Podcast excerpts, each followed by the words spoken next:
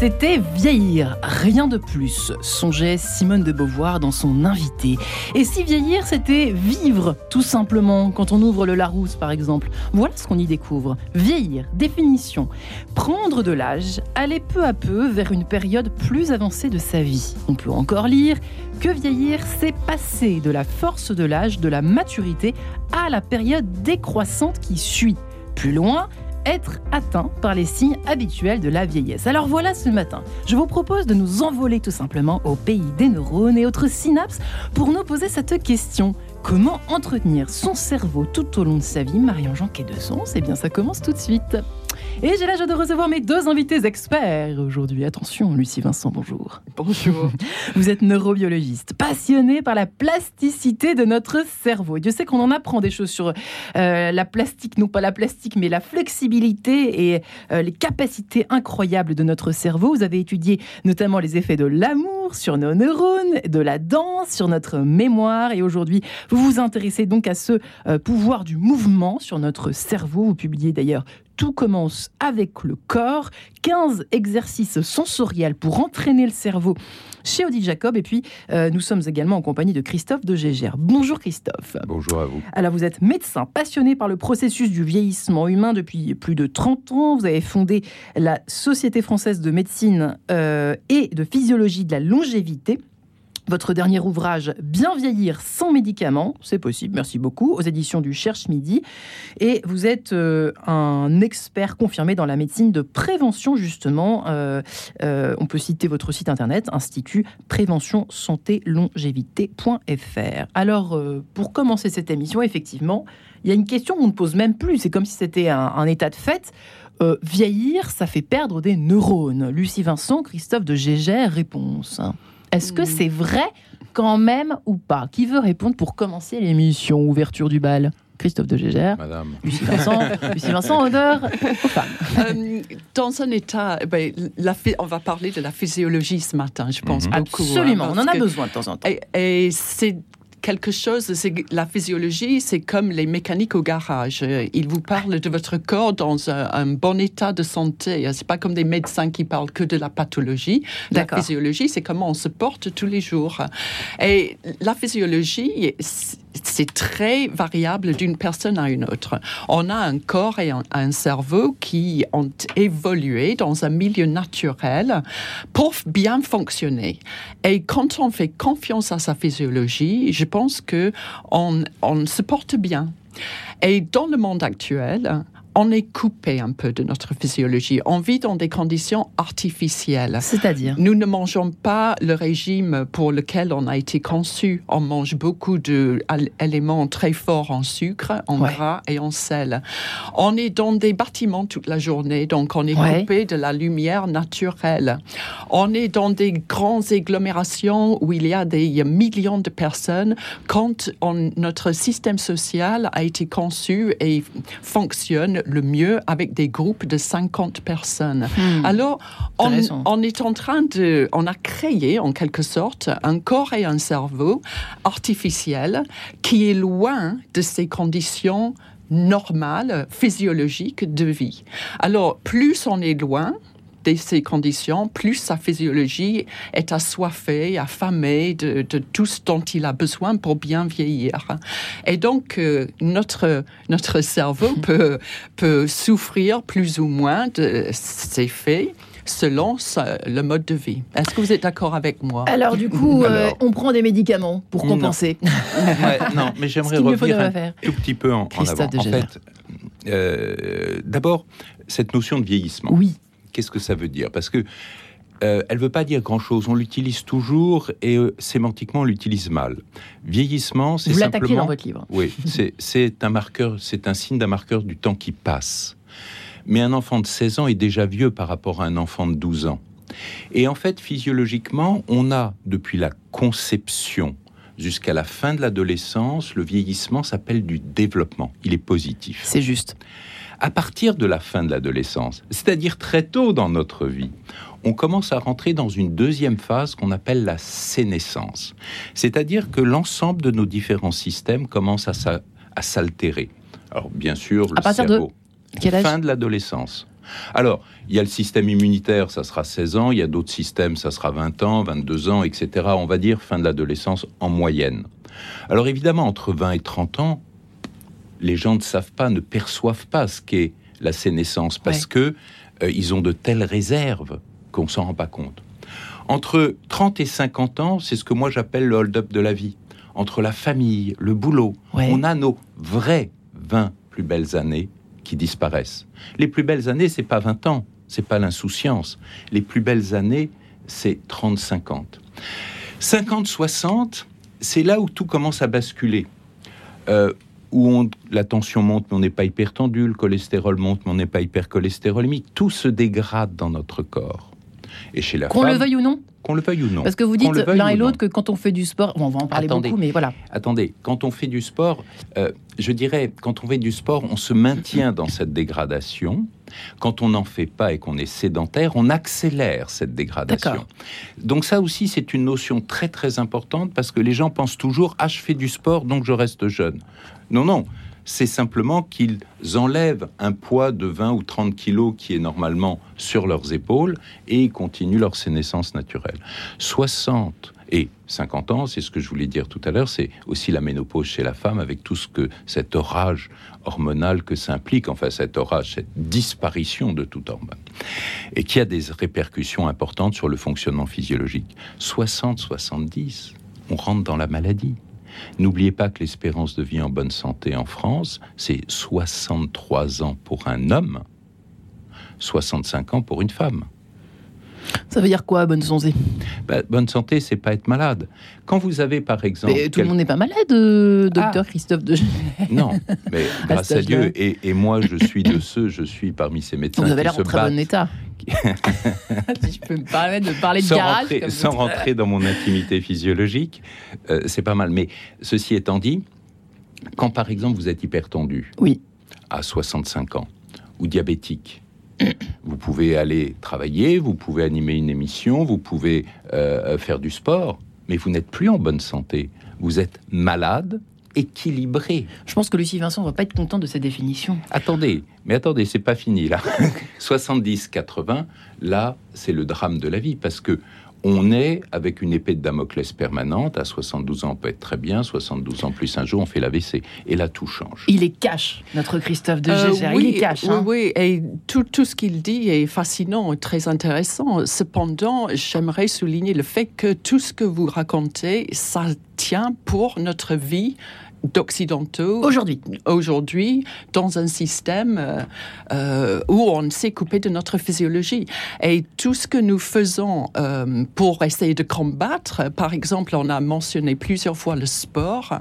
Et pour moi le sport que nous pratiquons aujourd'hui qui est préconisé par tous les médias c'est quelque chose qui est mauvais pour la santé. De faire d'aller dans des salles de sport soulever des poids à répétition faire mais parce qu'on use des articulations en les soumettant à, des forces qui ne sont pas des forces naturelles. Pourquoi j'ai écrit sur la danse? Parce que pour moi, c'est une activité physique naturelle. C'est quelque chose qui implique tout le corps. Les émotions. Qui, fait bouger euh, toutes les articulations. Qui fait travailler euh, des, postures euh, et des attitudes qui sont faites pour séduire. Donc, encore, c'est une attitude physiologique. C'est quelque chose qui, qui est normal pour notre corps, je dois dire, plutôt que de faire des choses à l'excès dans le but de, brûler des calories euh, ou de irriguer le cerveau. Le cerveau est très bien irrigué, hein, on n'a pas besoin de forcer euh, euh, le système sanguin. Alors juste avant de vous poser la question du footing, par exemple, parce que là, on est à mi-chemin entre ce que vous dites et pourquoi pas un, sport naturel.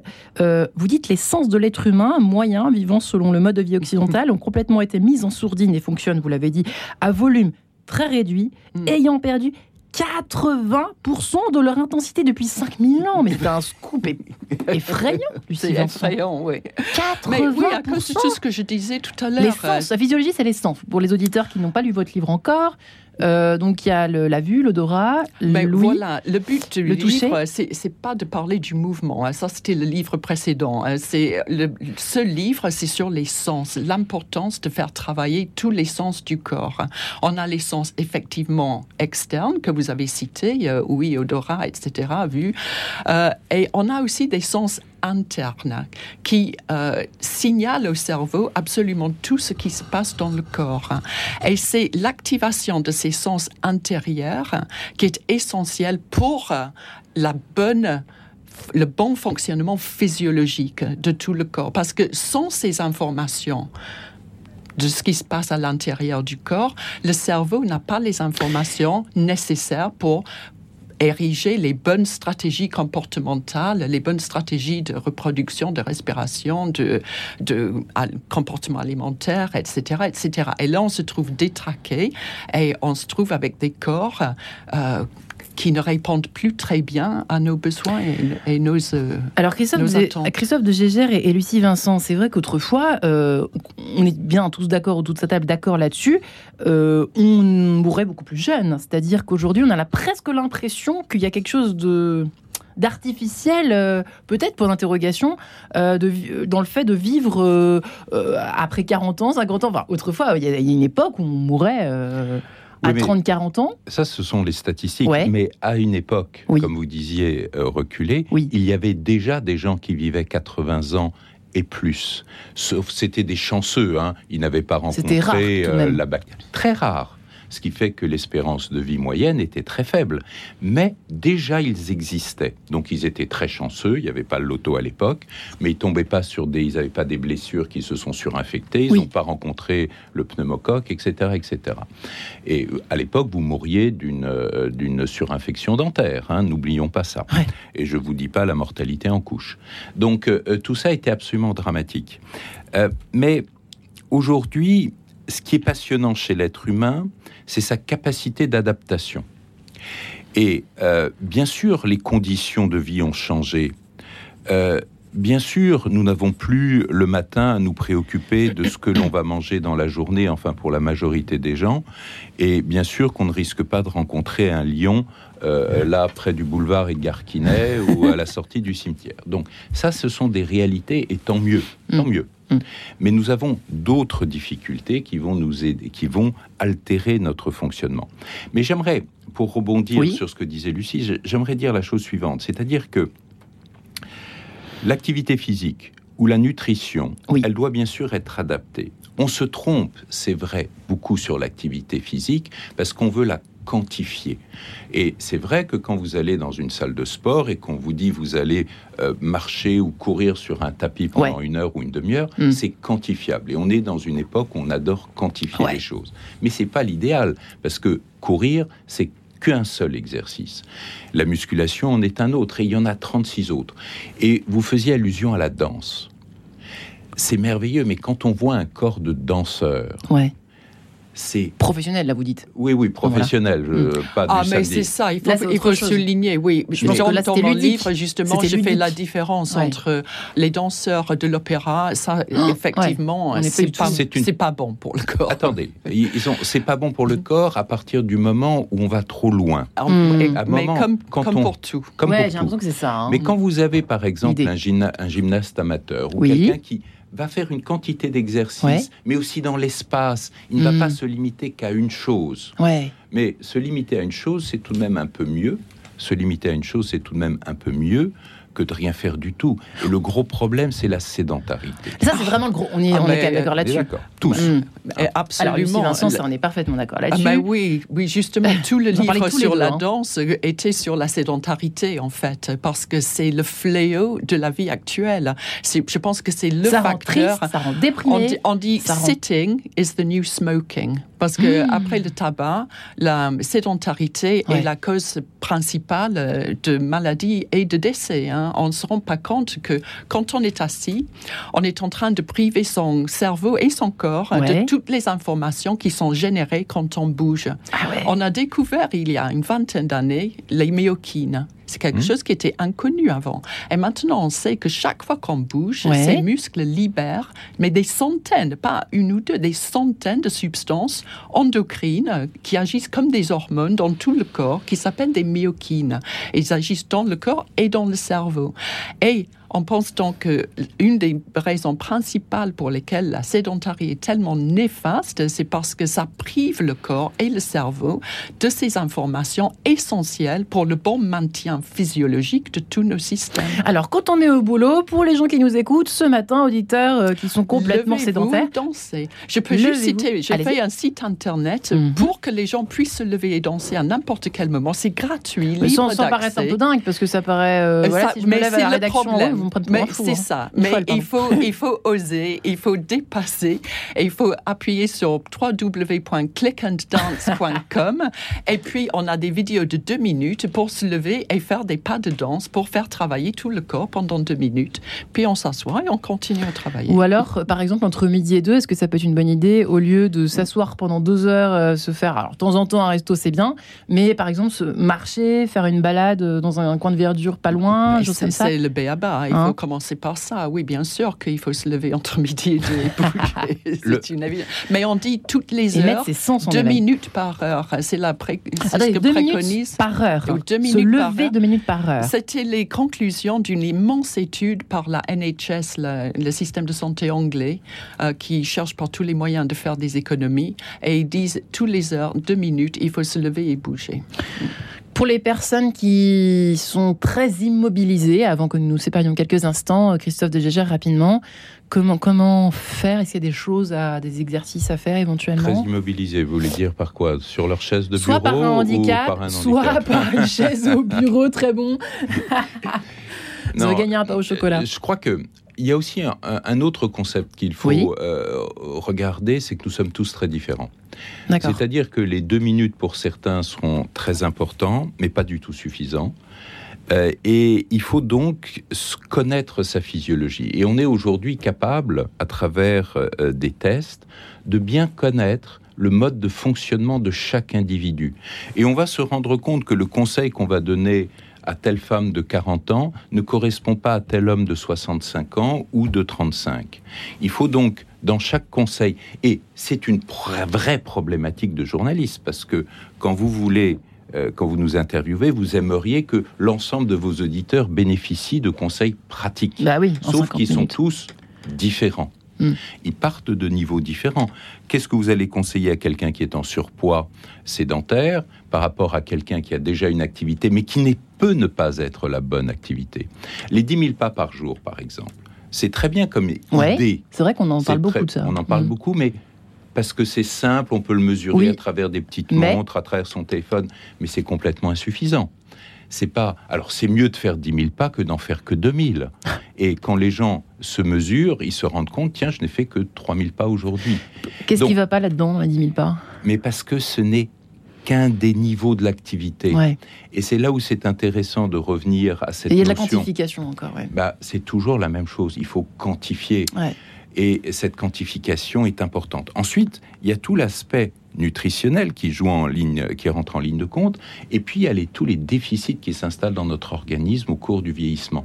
Parce que ce qui est très important dans cette plasticité cérébrale, cette modulation de nos différents systèmes, c'est que le cerveau, il doit être stimulé. Un cerveau qui n'est pas stimulé. Voilà. Par exemple, quelqu'un qui perd l'audition, qui perd l'audition. Il y a beaucoup de gens qui se disent ah bah oui c'est pratique j'entends moins bien parce que j'entends moins les bêtises Oui, des autres oui. d'accord? Mais ils s'isolent et le cerveau perd une composante fondamentale de sa stimulation Ah, vous en parlez tous les deux, l'isolement social, c'est la catastrophe pour les neurones, le cerveau, la santé mentale, le moral, etc.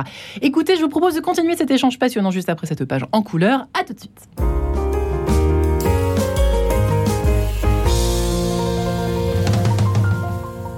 Grâce à Premium Viager, obtenez un complément de retraite. Vendez vos biens immobiliers en viager libre ou occupés tout en restant chez vous. La vente viagère est garantie et certifiée par votre notaire. Vos biens vendus seront exonérés d'IFI. Premium Viager, spécialiste du viager dans toute la France, est à votre disposition pour une estimation gratuite. Premium Viager, 80 rue de Suffren, Paris 15e, au 01 78 95 82 00. 01 78 95 82 00. Premium Viager, vous méritez le meilleur le spectacle musical L'Arche de Noé revient pour six dates exceptionnelles au Palais des Congrès de Paris.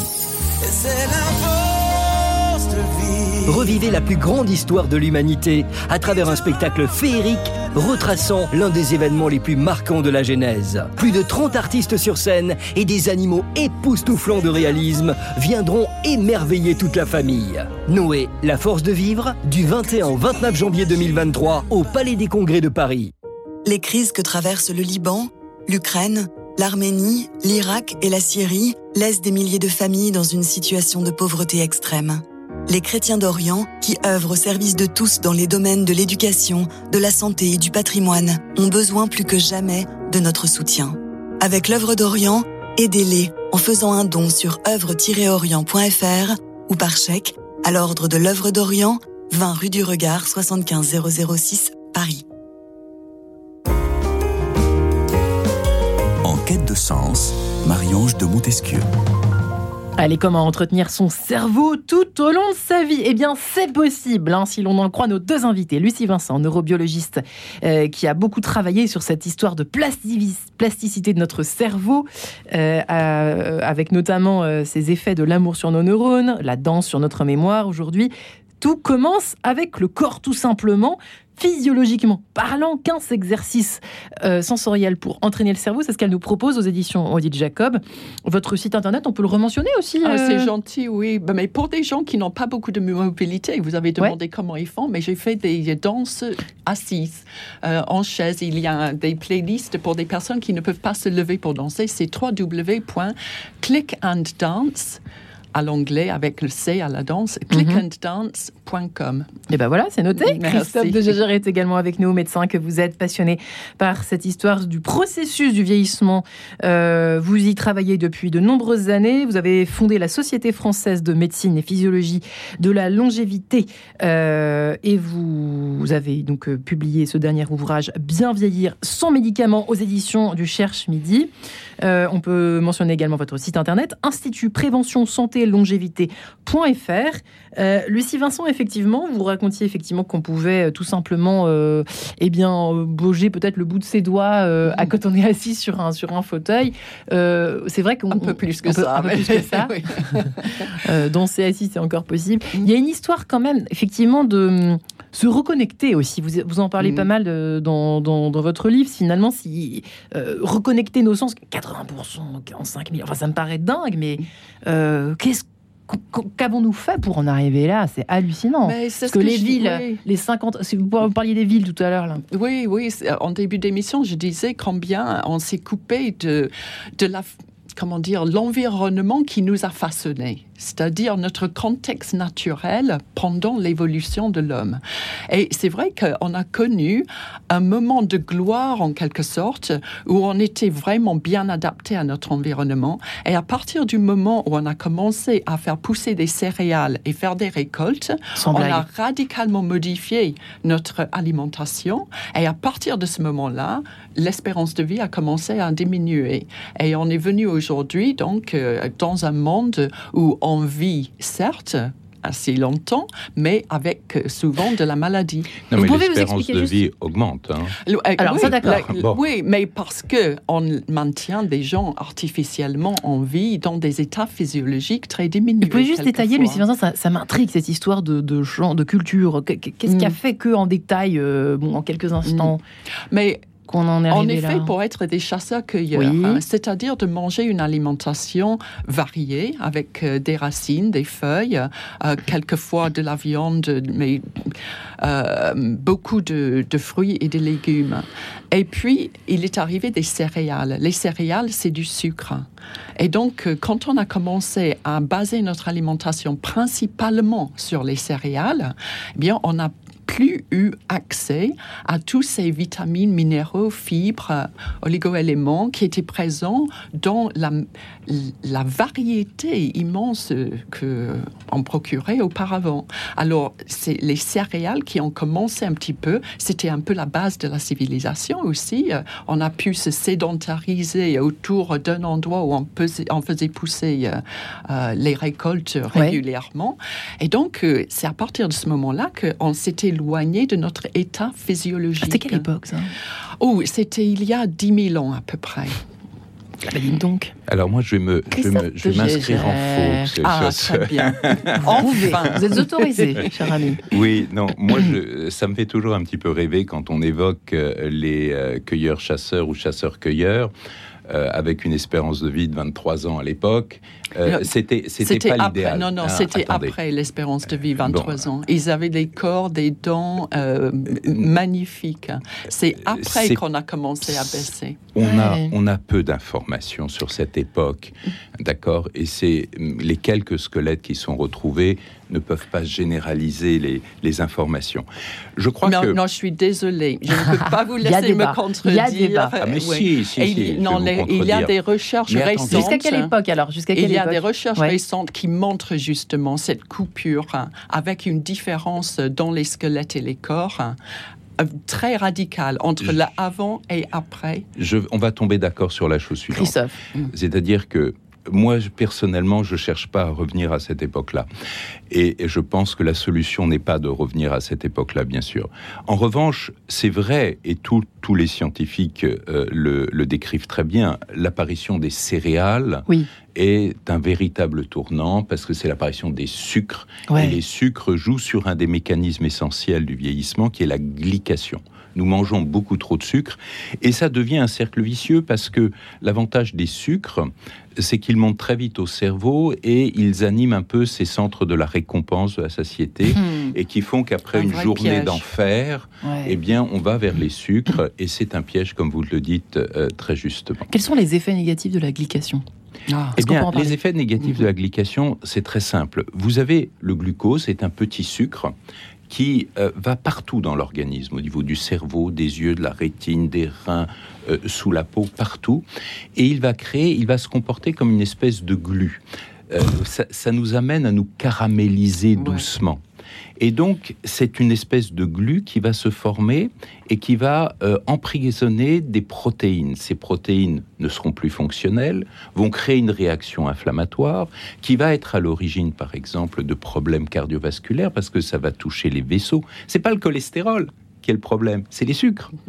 Et une fois que le vaisseau va être attaqué, que l'inflammation se fera, à ce moment-là, le cholestérol va se coller dessus dans un deuxième temps. Et il y a toute une cascade de stress oxydant qui va se mettre en place et qui va nous amener aux fameuses pathologies.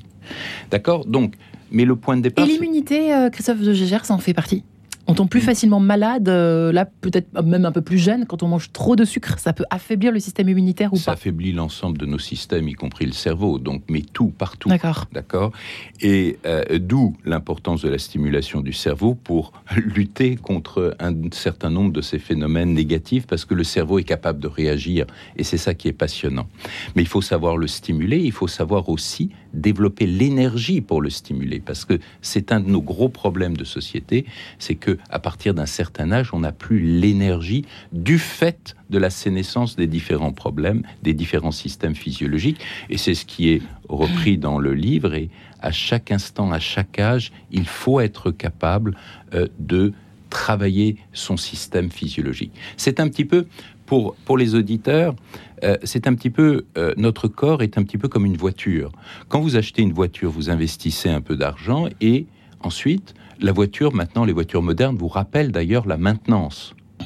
Eh bien, ce que vous faites tout naturellement pour garder votre voiture en bon état, c'est-à-dire vérifier le niveau euh, d'huile, etc., etc., vous ne le faites pas pour le corps humain.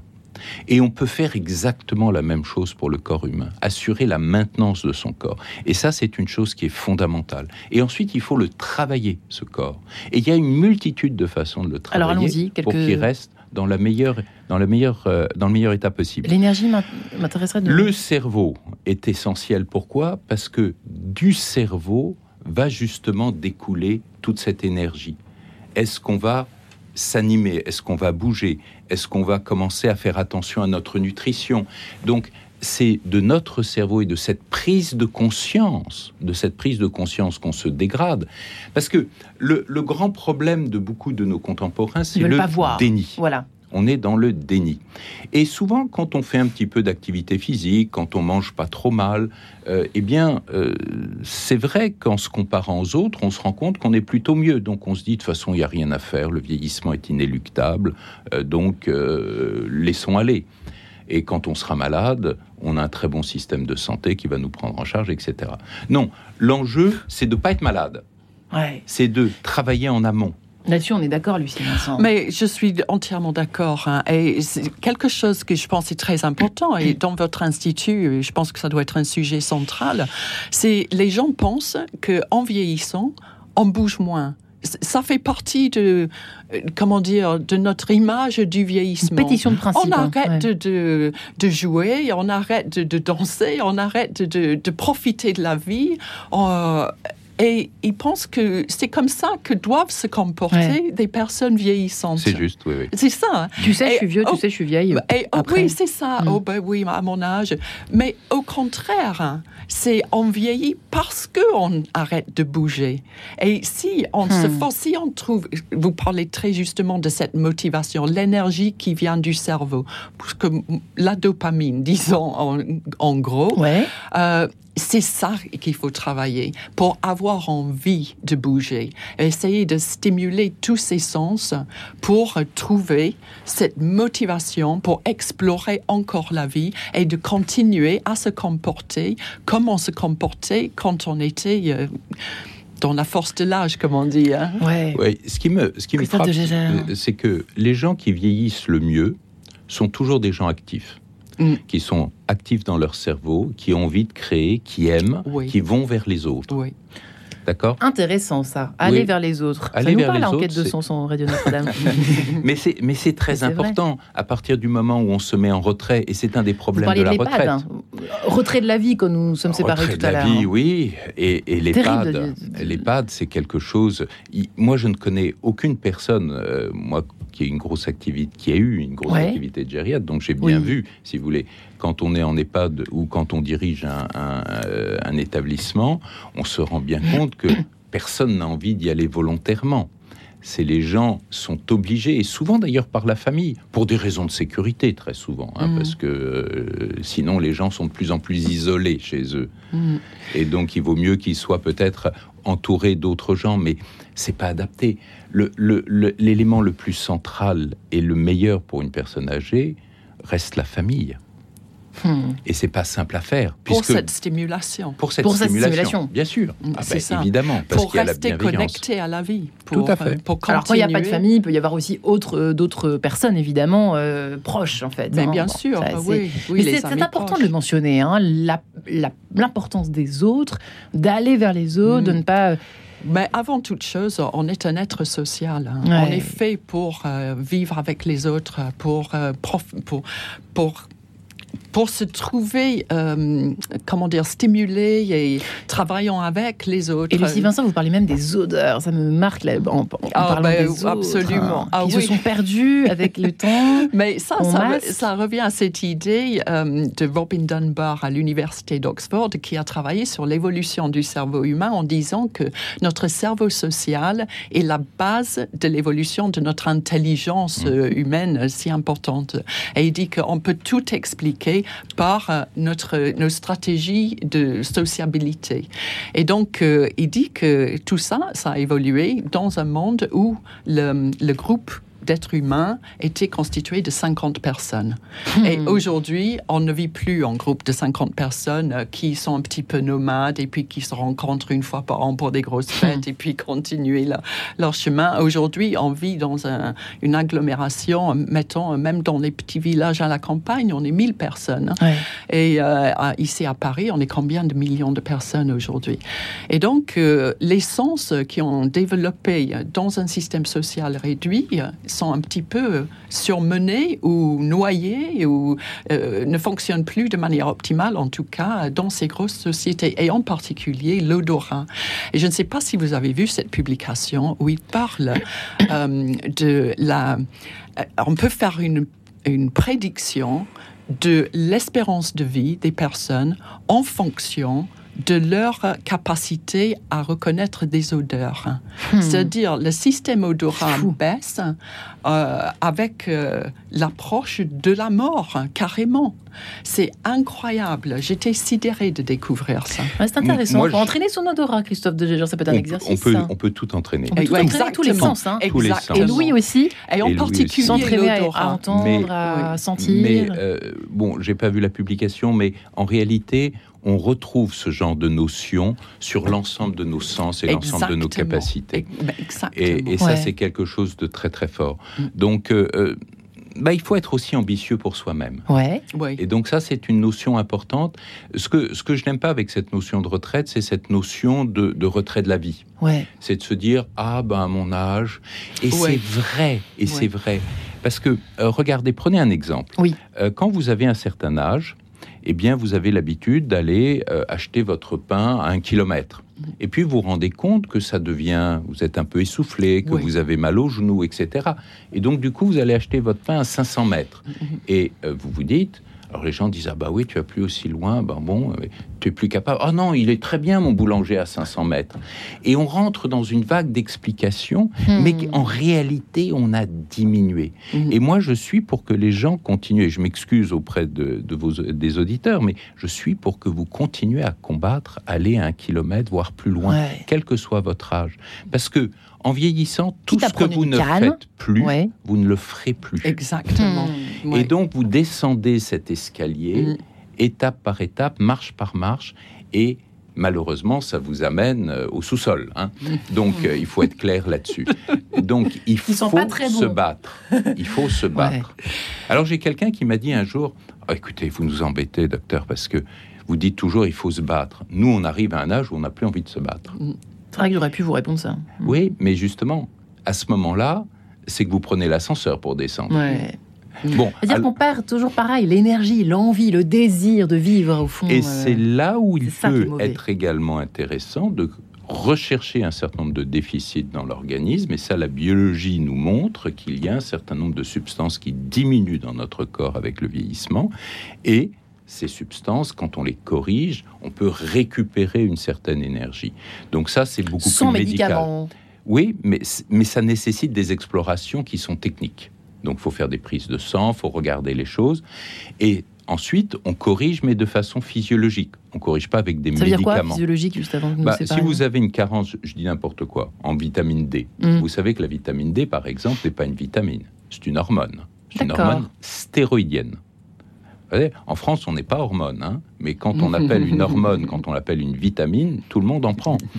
Et on connaît maintenant l'intérêt de cette vitamine D. On savait depuis très longtemps qu'elle jouait pas que sur l'os, mais elle joue sur le muscle, elle joue sur le cerveau. Et D'où l'importance d'en donner au Covid- bébé d'ailleurs. hein. Tout à fait. Mm. Et avec le Covid, on a vu qu'elle jouait sur l'immunité. Mais il y a encore 5-6 autres fonctions fondamentales. Mais avant d'en donner, il faut la mesurer. Il faut faire une prise de sang. Faut regarder où vous en êtes. Faut pas se jeter sur un Ah effet de mode. euh, Alors. vitamine D, vitamine D, parce qu'on a la pharmacie euh, en tête de Mais Google. si vous en prenez trop, c'est pas bon. D'accord. Et il y a eu des études très intéressantes qui ont été menées sur les gens qui prenaient des polyvitamines. Vous savez, on va, on se sent un peu fatigué, on va en pharmacie, on prend des J'en polyvitamines. suis la spécialiste. C'est vrai. Eh bien, ces études sur Mm. plusieurs dizaines de milliers de, de patients montraient que ça augmentait la morbimortalité. D'accord. Bah écoutez, on se retrouve après Jean-Louis Cormier, Louis-Jean Cormier, pardon, les lignes de ta main, puis je vais essayer de réfléchir pendant 4 minutes. Juste, juste pourquoi Il y a une explication. Attendez, on se retrouve juste après, vous expliquez bien après. sûr. bien à tout de suite. Radio Notre-Dame.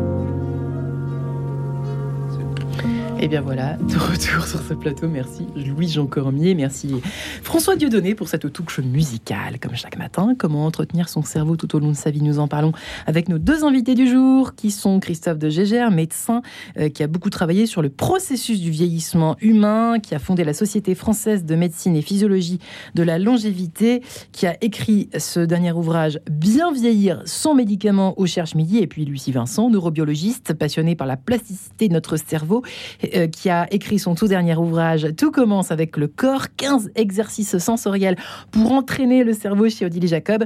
Euh, effectivement, Lucie Vincent, alors nous avons un peu dérivé effectivement sur euh, la vitamine D, mais c'est intéressant aussi de savoir qu'il faut parfois aller tester, aller voir un petit peu, faire un bilan, faire un point comme au garage, voir ça, faire un contrôle technique pour voir ce qui nous manque, pour pouvoir eh bien, répondre aux besoins de notre petit cerveau, de notre corps humain. Oui, tout à fait pouvoir mieux danser, ah mieux bouger, sentir euh, l'air, le vent, les odeurs, la nature. Mais absolument. Et comme, comme, disait euh, Christophe de Gégère, euh, il, il, est très important de savoir où on en est. Et chaque être est physiologiquement différentes. Il a beaucoup insisté là-dessus. Et je dirais qu'un des éléments essentiels dont on n'a pas parlé euh, dans ce sujet-là, c'est le fait de savoir euh, s'écouter, d'être à, l'écoute de son propre corps, de euh, faire un peu plus attention à soi. Par exemple, quand on n'a plus d'énergie, qu'on n'a plus mm. envie, il se passe quelque chose. Ça veut dire qu'il oui, hmm, mais par exemple, quand on s'assoit pour déjeuner ou dîner et on se rend compte qu'on n'a pas faim, qu'on a très faim, qu'on a envie de tel aliment, de pas tel autre. il faut apprendre à, euh, prendre ça en compte. Parce que ce sont des informations sur soi-même. Et on a un petit peu tendance à l'ignorer et suivre les effets à la mode de ah j'ai lu que un régime pamplemousse c'est vraiment bien alors je vais manger que des pamplemousses pendant une semaine et au lieu de dire ah mais moi le pamplemousse ça me dégoûte mais il, y a une raison pour ça. Et ça veut dire que quand on a envie de se jeter sur le sucre par exemple c'est que mm. Ah bah oui. Petit point. Bah, ça, on a beaucoup, on a Par exemple, parlé de ça. On le sucre, hmm. pour moi, le sucre, c'est un aliment qui ne devrait pas exister. On, ah, ne, on ne devrait pas pouvoir acheter des kilos de sucre euh, à l'épicerie. Pas de gâteau. Ça n'a aucun sens. Hmm. Pour la physiologie, moi, je fais des gâteaux sans sucre hein, et ils sont excellents. Je vous assure. Ah oui, ah oui, vous pouvez très bien faire des manger. Mais d'ailleurs, il faut, il faut éliminer le sucre. C'est un poison pour le corps. On a parlé de ces méfaits. Et puis sur le cerveau aussi, euh, ça stimule de manière très artificielle le, le, centre de récompense dans le cerveau. On se jette dessus. Oui. Et quand on a mangé du sucre, on n'a plus faim pour tous les aliments qui peuvent nous donner les vitamines, les oligo-éléments dont on a besoin, dont le corps est assoiffé. Et on crée d'ailleurs des, des micro-carences. Mais c'est tout le sujet de votre institut. Cela dit, Lucie Vincent, euh, effectivement, oui, alors vous souhaitez ajouter quelque chose sur le sucre Si vous le permettez. Non, non, non, non, non, mais sur le sucre. Non, mais ça, c'est un, c'est, un vrai combat que euh, on peut mener ensemble et avec beaucoup d'autres. Mais le, ce qu'on oublie de dire, oui. c'est que le sucre est également une réponse, une mauvaise réponse au stress de la vie courante. Ah, ah, ah, ah. qui n'est pas une voilà. physiologique. Hein, et qui n'est pas du tout physiologique, Ça, c'est intéressant pathologique. De le dire. Donc, euh, je, ne, je ne peux pas jeter la pierre à des gens qui ont une journée difficile, qui ont une vie de famille difficile et euh, qui ont peu de perspectives et qui, quand rentrent le soir, bah, vont aller vers. Oui, ça devient un élément de survie, mm. mais qui est toxique mais qui est toxique. Donc, quelque part, c'est un autosuicide. suicide mm. Et c'est terrible. C'est terrible parce que c'est un cercle vicieux. Et, euh, mais il ne faut pas oublier quel est le primum novin souvent de, cette situation-là? Ouais, alors c'est pour ça que, la, par exemple, alors là vous êtes d'accord tous les deux, la marche par exemple mm. est extraordinaire, Lucie Vincent. Le pouvoir de la marche. Mais moi je suis plus pour le pouvoir de la danse. Non, non, non, non mais là, le fait, oui, on est d'accord. Euh, mais... la marche, bien sûr, moi je marche énormément et j'adore ça. Donc euh, je pense que quand on marche, mais pour des besoins, il ne faut pas se forcer à faire des kilomètres. D'accord. Euh, parce que ça aussi, ça peut user. Hein. C'est un mouvement répétitif. Je suis contre les mouvements répétitifs. Toujours la même chose. n'ont pas de sens, en fait. Et, qu'on fait parce qu'on a dit qu'il faut faire ça. Il faut faire des choses qui font plaisir. Hein. On n'a pas parlé du plaisir comme étant le signal physiologique essentiel de on est en train de se faire du bien. Quelque chose qui est bien pour le corps. Parce que personne ne agréable à la salle Et la douleur, c'est un signal physiologique de danger. danger dangereux pour le corps. Donc, euh, on essaye de se faire plaisir. Je pense que vous trouverez que beaucoup de gens ont plaisir à danser, même s'ils sont un peu gênés. Mais c'est quelque chose qui nous apporte du bonheur immédiatement. Quand on fait un cours de danse, ce qui est frappant, c'est que tout le monde sort avec le sourire. À n'importe quel âge. À, n'importe mm. quel âge, oui, à n'importe quel niveau. Tout le monde peut danser. Et euh, alors, c'est vrai que tout le monde ne peut pas forcément euh, marcher, Christophe de Gégère, mais c'est vrai que c'est quand même c'est fou le pouvoir euh, de la marche sur le cerveau. Si vous ne pouvez pas euh, euh, marcher, vous ne pourrez pas danser. Ah, ah si, on peut danser. J'étais sûr que vous alliez dire ça. J'en étais sûr. Mais attendez, c'est vrai que si l'on peut danser, si l'on aime danser, si on a les conditions pour danser, c'est formidable. Hein ma mère était un ancien, une ancienne danseuse, euh, hmm. soliste et prof de danse. Donc euh, vraiment, hmm. je, reconnais ça. Et c'était fabuleux de voir cette femme qui a 74 ans donner encore des cours de danse. Et de voir les filles qui sortaient, des filles de 20 ans qui sortaient sur les genoux, alors qu'elle, elle allait faire le cours suivant. Hein. Donc, euh, non, ça c'est une vraie réalité.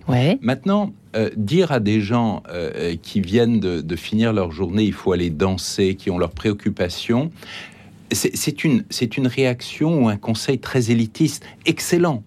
Mais c'est vrai qu'ils ont besoin de conseils simples. Et je pense que la marche, la marche active, pas traîner. Hein, ouais, la marche active. La marche active peut être utile. à partir du moment où c'est un examen, que c'est un exercice euh, qui, dépasse la nature habituelle du corps, elle nécessite aussi un engagement au niveau médical. Parce que s'il y a des douleurs, si elle révèle des douleurs, si elle révèle un essoufflement, c'est qu'il y a des problèmes. Et ces problèmes, on ne peut pas les négliger parce que si on ne les prend pas en charge, si on n'en tient pas compte, mm. eh bien, on va à ce moment-là vers une pathologie qu'on risque de décompenser. et ça, c'est pas bien. Si vous le permettez, l'un et l'autre, revenons à nos moutons, à savoir ce fichu cerveau, qui n'est pas si fichu que ça quand on vieillit. Euh, est-ce qu'il y a des choses, du, des petits exercices, l'un et l'autre, que l'on peut faire? Est-ce que exercer sa mémoire d'une certaine façon, euh, ou est-ce que c'est déjà trop d'efforts? Mais qu'est-ce qu'on peut faire pour stimuler ce fichu cerveau? Ben, dites trop d'efforts. C'est vrai que, comme a dit Christophe de Gégère tout à l'heure, hein, en vieillissant, les choses deviennent plus plein d'efforts, c'est-à-dire euh, demande davantage de, de motivation qu'on n'a pas forcément. Et pour moi, le secret, c'est effectivement, il faut un peu se forcer. Il faut essayer de se forcer euh, gentiment, euh, en, en, se proposant de faire le babysitting euh, quand, en fait, on, serait plus content de s'affaler devant la télé. Mais en se stimulant ce qui est important, c'est de continuer à goûter à la vie par tous les moyens possibles, de faire de une cuisine différente, de aller dans un marché différent pour faire ses courses, euh, de essayer de trouver des clubs de gens qu'on ne connaît pas encore hein, pour les rencontrer, de trouver des chemins différents pour aller à l'école, au, au travail, à l'église, euh, ben de, de aller dans une autre église pour une fois, de rencontrer d'autres gens, pour voir une mm. autre façon de, de rencontrer euh, cet état de bien-être qu'on a dans des lieux de, de culte. Euh, de changer, de, de, de, chercher des moyens de changer sa routine. Et en respirant les odeurs, en se concentrant. Bah oui, le, bah oui, moi, mon bonheur, c'est dans le jardin, je mets que des plantes qui ont une senteur. Ouais, c'est merveilleux. C'est oui, pour essayer de stimuler ses sens par tous les moyens possibles. Pour, pour moi, c'est ça qui est très important. Écoutez les petits oiseaux. Évidemment. Quand on les, est dans les leur vie, là, regarder, oui, leur inventer une vie, euh, une, euh, une histoire, euh, Ouais. c'est très Comme important. font les bébés d'ailleurs. C'est marrant, quand on observe des bébés, ils font tout ce qu'on rêverait de faire encore. Et qu'on- Ah oui, et pourquoi dans les jardins publics, pourquoi les on voit les enfants, ils se chamaillent, ils, vont sur les balançoires, les toboggans, les, euh, tout ce Ouais. ils courent. Et puis on voit les adultes qui font Plan. le jogging autour du parc, qui ont le visage Ouais. qui sont tristes, qui, qui, on voit qu'ils se forcent, ils n'ont aucune, comment dire, élan de bonheur dans leur course. Ouais. Et je me dis, pourquoi il y a une telle différence entre l'activité physique chez les jeunes et chez les vieux? C'est intéressant. vous Christophe. Oui, oui, oui. C'est ce que vous dites est, est profondément vrai. Et quand je vois les gens qui font du jogging, souvent, je me dis, oh là là, je ne Ouais, devrais pas ouais. faire ça. Au secours, quoi. Au secours. Mais franchement, Mais Alors pourquoi que- vous faites ça? Alors, oui. mais attendez. C'est parce que c'est une obligation qu'ils font. Euh, ils répondent à une obligation, pardon.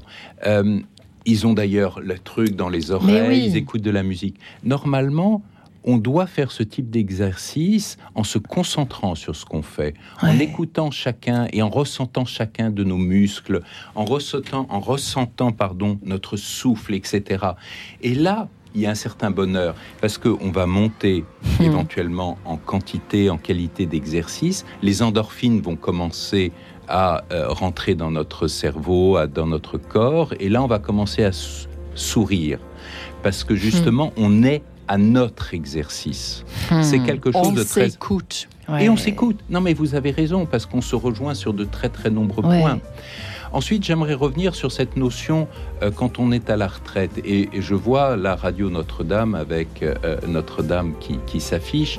Et je pense que beaucoup de gens ignorent les, les ressources de leur lieu de culte. Ils devraient aller, parce que bien vieillir, c'est aller vers les autres. On l'a dit au départ et tout le monde est d'accord.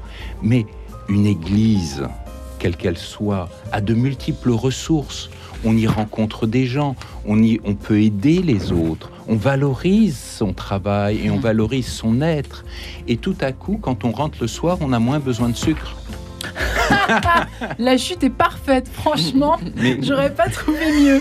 Merci infiniment. Bah, c'est le mot de la fin. Si vous le permettez, Christophe de Gégère, votre livre à découvrir d'urgence, bien vieillir sans médicaments au Cherche Midi. Merci Lucie Vincent. Et votre beaucoup. ouvrage, tout commence avec le corps 15 exercices sensoriels pour entraîner son cerveau chez Odile Jacob. Ouvrons nos sens et nos chakras. Ouais, Et exactement. très bonne journée à tous. merci, Merci. beaucoup, merci. Retrouvez le podcast de cette émission sur le www.radionotre-dame.com.